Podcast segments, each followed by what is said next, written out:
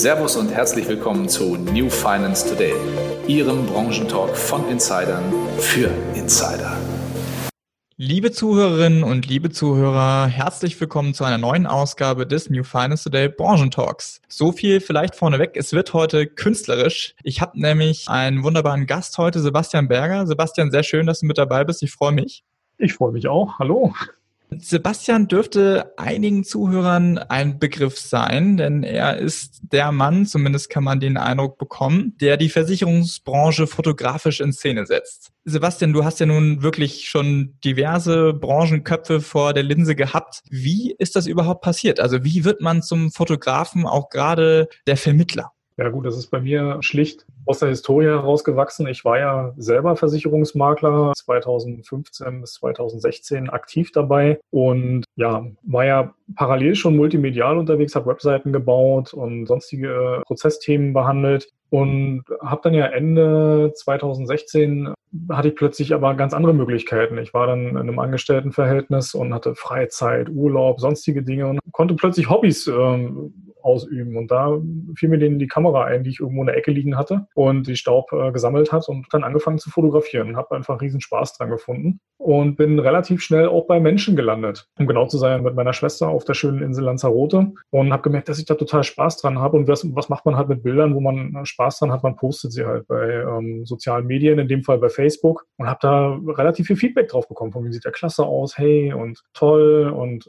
das hat mich dann halt direkt angestachelt, einfach mehr, mehr zu fotografieren, mehr zu machen, mich weiterzuentwickeln, auch ähm, ja, neues Spielzeug zu kaufen. Ich gebe zu, das hatte dann nicht immer was mit dem Fotografieren zu tun. Neues Spielzeug ist auch so toll. Und das hat sich dann immer, immer weiter entwickelt. Ich habe sehr viel mit freien Models gearbeitet, einfach äh, versucht zu lernen und mich weiterzuentwickeln und ja, habe dann einfach weiter Bilder gepostet und plötzlich kamen dann halt Menschen auf mich zu, die meinten, hey, sieht ja mega aus, kannst du mich auch mal fotografieren? Ja, und so kam das dann. Ich war, bin auf Facebook halt hochgradig vernetzt mit der Finanzdienstleistung, war ja sehr, sehr, sehr aktiv in den Facebook-Gruppen, was Versicherungsmakler, Finanzdienstleister angeht, bin da sehr, sehr breit vernetzt und ja, dann nahm das, nahm das sozusagen seinen Lauf. Du hast schon kurz so ein bisschen was zu der Genese gesagt, wie du überhaupt zum Fotografieren gekommen bist. Aber ich meine, Menschen sind ja sicherlich immer eine Sache, die man fotografieren kann. Ich meine, es gibt ja auch, weiß ich nicht, Landschaften und andere schöne Dinge, die man fotografieren kann. Warum hat es dich gereizt, ausgerechnet dich auf Menschen zu fokussieren? Gut, da muss ich fairerweise dazu sagen, da habe ich angefangen wie die meisten. Also zum einen mit dem Handy. Die ersten Bilder habe ich tatsächlich mit dem jeweils neuen Telefon gemacht, weil ich gemerkt habe, hey, die Kameras werden auch immer besser. Und dann, man fängt da so blöd sich an, halt wirklich mit, mit Steinen und Blümchen und tollen Strukturen und Sonnenuntergänge. Und ne, also man, man, man entdeckt so nach und nach das Schöne, was einen umgibt und fotografiert das. Allerdings erreicht man irgendwann einen Punkt, an dem entweder man einen dieser Pfade weiterverfolgt, da gibt es ja noch viele Pfade, den, die man gehen kann. Mir persönlich wohnen diese statischen Dinge allerdings zu langweilig. Das ist überhaupt keine Wertung. Also ich kenne fantastische Landschaftsfotografen, die wirklich märchenhafte Szenen zaubern. Aber ich wollte Bewegung und ich wollte vor allem Kommunikation. Und Steine haben jetzt irgendwie die Eigenschaft, nicht so viel zu kommunizieren. Das ist ein relativ eindimensionales Gespräch, was man da führt. und war dann natürlich eben durch meine Verkaufstätigkeit und eben durch dieses Hin- und Her kommunizieren eben sehr, sehr schnell wieder bei Menschen. Und das macht halt einen Reiz aus. Also ich habe am Anfang schon, hatte ich ja kurz erwähnt, mit freien Models, also das sind sogenannte TFP-Models, also Menschen, die eher vor der, Kam äh, vor der Kamera als hinter der Kamera stehen wollen, aber die jetzt nicht professionell unterwegs sind ähm, und dann einfach mit Fotografen aus Spaß an der Freude Bilder erarbeiten. Da habe dann eben auch schnell gemerkt, dass mich einfach auch normale Menschen reizen. Und ich spreche dann halt auch Menschen auf der Straße an, die mir gerade ins Auge springen, weil sie einen besonderen Stil haben, weil sie eine besondere Ausstrahlung haben. Und äh, ja, die habe ich dann tatsächlich angesprochen und äh, porträtiert. Ja, und dann bist du zu den Vermittlern gekommen. Wie muss ich mir das eigentlich vorstellen? Also du hast ja nun wirklich gerade die bekannten Gesichter aus den angesprochenen Facebook-Gruppen, ein Handstolp beispielsweise, ein Christian Müller, ein Bartholomew Zornig. Also ich könnte das jetzt wahrscheinlich noch stundenlang fortführen. ganz, ganz so weit bin ich noch nicht, aber ein paar waren jetzt schon dabei. Das ist ja, genau. Also haufenweise, haufenweise Name-Dropping. Nee, aber wie ist denn das? Also ist das klassische, ich meine, das ist ja keine klassische Business-Fotografie, die du machst. Ich denke, das ist zum Teil auch der Reiz, den es auf die Leute ausübt, sich einfach mal aus einem anderen Licht zu sehen, im wahrsten Sinne des Wortes. Und das ist darüber gewachsen, über Wiedererkennung. Die Leute haben erstmal meine freien Arbeiten gesehen, fanden das cool. So, nach dem Motto, oh, okay, ich sehe nicht so aus wie dieses Model, aber was passiert denn, wenn er das mal bei mir macht? So, ne? Darüber haben sich halt die ersten ein, zwei Auftragsarbeiten, die ersten ein, zwei Shootings gebildet und dann trat dieser Wiedererkennungseffekt ein. Ich habe dann eben halt einen äh, Bartek äh, fotografiert und alle so, ey, das ist ja Bartek, den kenne ich, den habe ich schon mal live gesehen. Der wirkt ja ganz, ganz anders auf dem Foto. Den hätte ich jetzt fast nicht wiedererkannt. Moment mal, kann ich das bei mir auch machen? Und dann ist das halt der Moment, wo bei mir ein Chatfenster aufspringt und eine Anfrage reinkommt nach dem mhm. Motto, biete Geld gegen Foto. Und ja, also das ist, das ist dann tatsächlich einfach ich, ich, dieser Ich will das auch Effekt. Dann sprechen wir doch mal darüber, du machst ja auch viele Porträts vor allen Dingen, sprechen wir doch mal darüber, auf was es bei einem richtig guten Porträt aus deiner Sicht ankommt. Gibt es da, gibt's da Regeln, die du immer befolgst? Ja und nein.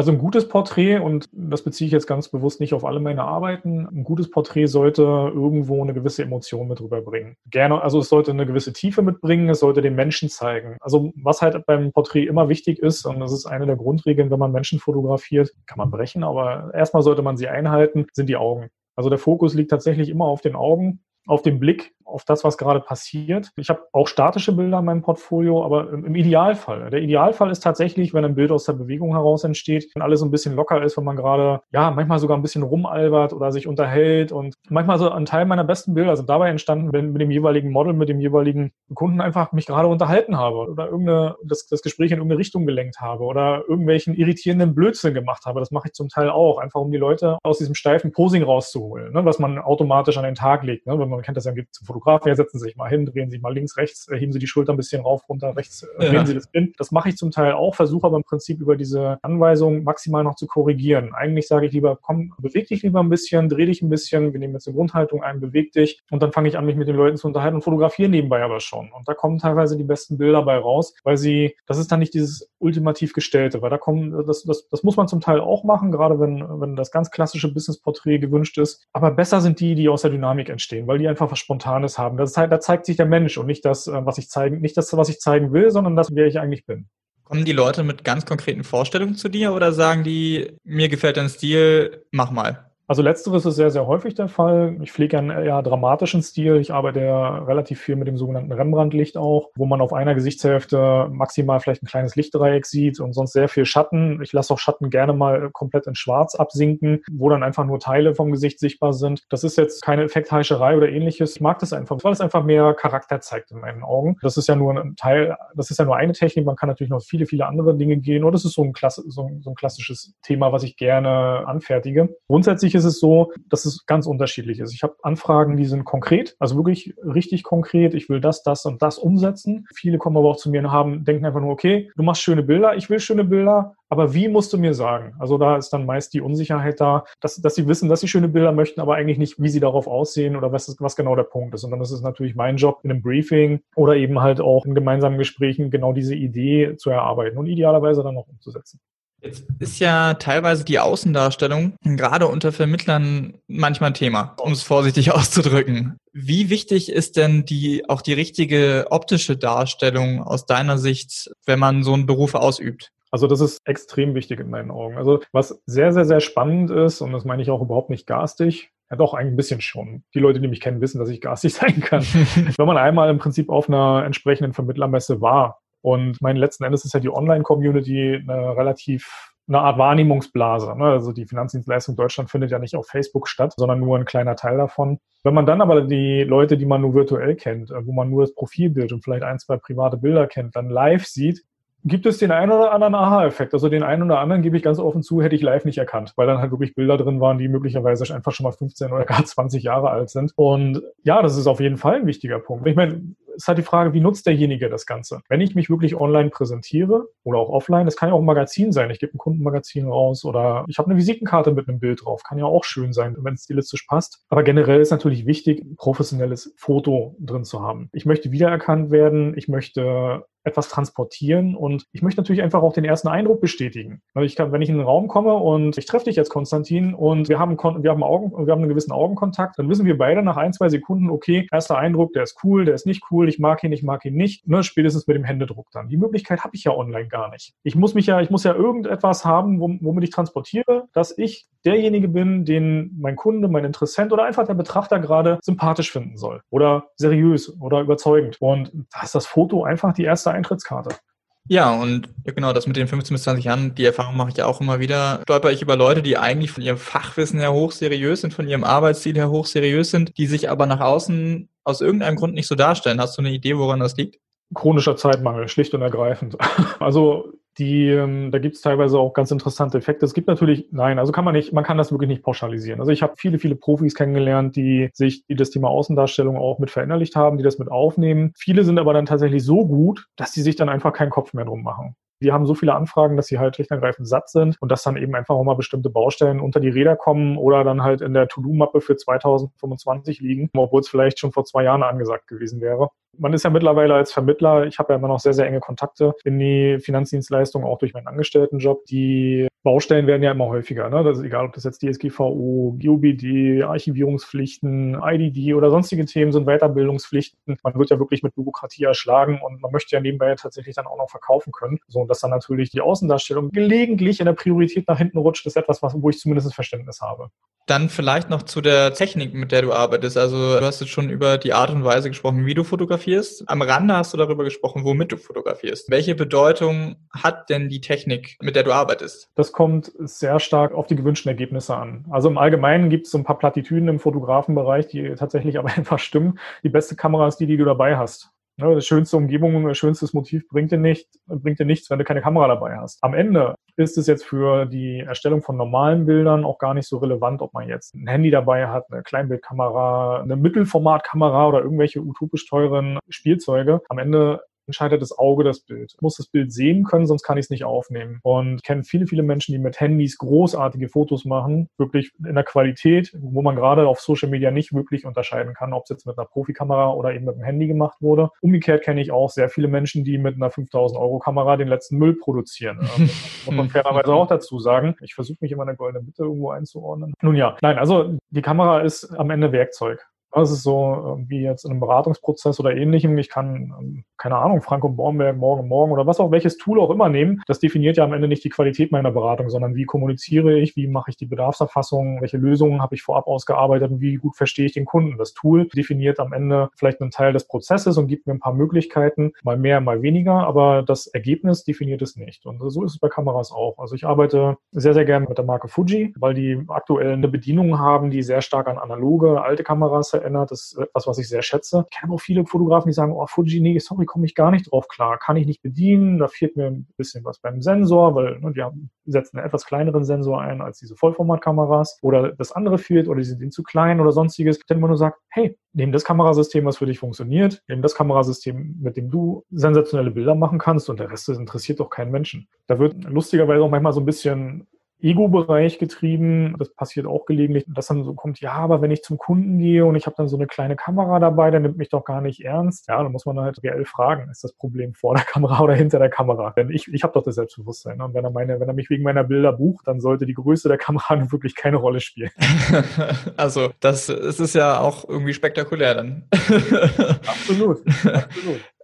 Ja, nee, also ich finde das auch ein, also finde ich ja einen, einen, super coolen Vergleich. Ich meine, nicht umsonst bewegen wir uns ja im Branchentalk. Also irgendwie schön, dass du da so eine Analogie hergestellt hast zwischen der Beratung und dem Schießen von Fotos. Also ich meine, du musst es ja wissen, du hast ja den entsprechenden Hintergrund, du hast ja beides gemacht.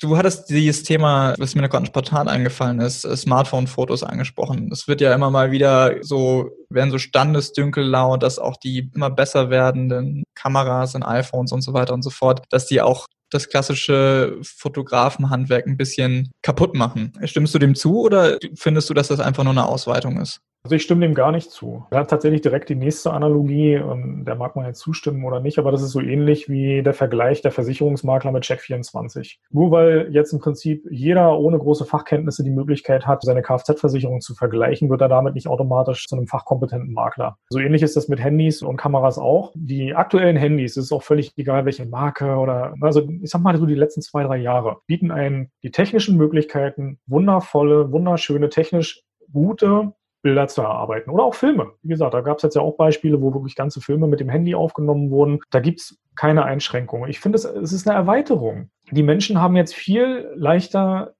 Zugang dazu, ihr Leben festzuhalten, kreativ zu sein, sich auszutoben. Es ist nicht mehr, es ist keine elitäre Eingrenzung mehr. Und das ist das, was den Fotografen zum Teil halt auf den Fuß springt, weil etwas, was sie halt vorher aus der Masse herausgehoben hat, plötzlich ja profan geworden ist. Nur das liegt dann möglicherweise auch daran, dass der Fotograf in dem Fall auch etwas profan war. Er muss sich jetzt anstrengen, um aus der Masse herauszustechen. Ähm, er kann nicht mehr irgendwelchen 0815-Kram machen, weil da kommt dann möglicherweise der entweder berechtigt oder auch unberechtigter Einwand, hey, na, Moment, das hätte ich ja jetzt mit dem Handy auch selber machen können. Und das stimmt teilweise leider auch. Wie gesagt, wenn die technischen Gegebenheiten sind da und wenn ich kann auch nur jedem sagen, auch als Vermittlern oder ähnlichen, die da Scheu haben, nehmt das Handy in die Hand und probiert Dinge aus. Es gibt Dinge, für die lasse ich mich als äh, Profi gerne buchen. Ich habe aber auch schon bestimmte richtige Gefühle, wo ich gesagt habe, hey, mein Tipp, produziert den Inhalt selber, besucht ein, zwei Workshops, dann gibt es ein, zwei Spezialisten, die wirklich auf das Thema Handy-Content spezialisiert sind, die das tatsächlich dann auch coachen, weil beispielsweise Social-Media-Inhalte oder authentische Kundenfilmchen kann ich mit dem Handy produzieren. Dafür muss ich keine 5000 Euro Spiegelreflexkamera benutzen. Und es ist einfach unglaublich schön zu sehen, was uns da die wirklich verfügbare Technik an Möglichkeiten bietet. Und ich sehe das überhaupt nicht als Wettbewerb, denn wenn ich wirklich etwas Spezielles haben will, wenn ich einen bestimmten Look haben will, wenn ich möglicherweise eine Printstrecke produziert haben will oder eben halt einen äh, komplexes Brand-Shooting oder ähnliches, dann gehe ich zum Profi. Und das lässt sich der Profi dann auch bezahlen und das ist auch okay. So, und um da wieder die Analogie zum Makler zu kriegen, habe ich denn wirklich Bock auf Kfz-Versicherung? Oder bin ich nicht sogar froh, dass Check24 mir das abnimmt? Ich mache doch eigentlich viel lieber eine kompetente Beratung, also entweder eine komplette Haushaltsberatung, wo dann die Kfz im Regelfall eh dabei ist, oder eben ein Spezialprodukt ähm, wie eine PKV, wie eine Berufsunfähigkeit oder eben ein Altersversorgungskonzept, was mich viel zufriedener macht, viel mehr erfüllt, weil es eine viel komplexere Aufgabe ist, wo ich im Prinzip mein Fachwissen auch unter Beweis stellen kann. Kfz-Geschäft ist Massengeschäft. Ich persönlich war hochgradig dankbar, wenn Kunden zu mir kamen und meinten, naja, sie haben es jetzt bei Check24 gemacht. Mich hat das nicht gestört. Ich fand das gut. Weil den Rest haben sie bei mir gemacht.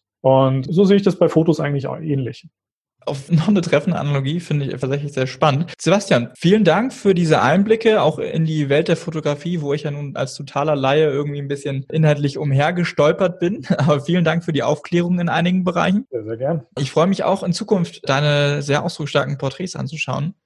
Vielen Dank. Mal gucken, wen du da alles noch so vor die Linse bekommst. Ja, mal schauen. Und ja. Natürlich auch allen Zuhörerinnen und Zuhörern vielen lieben Dank fürs Dabeisein und gerne bis zur nächsten Ausgabe vom New Finance Today Branchentalk. Macht's gut.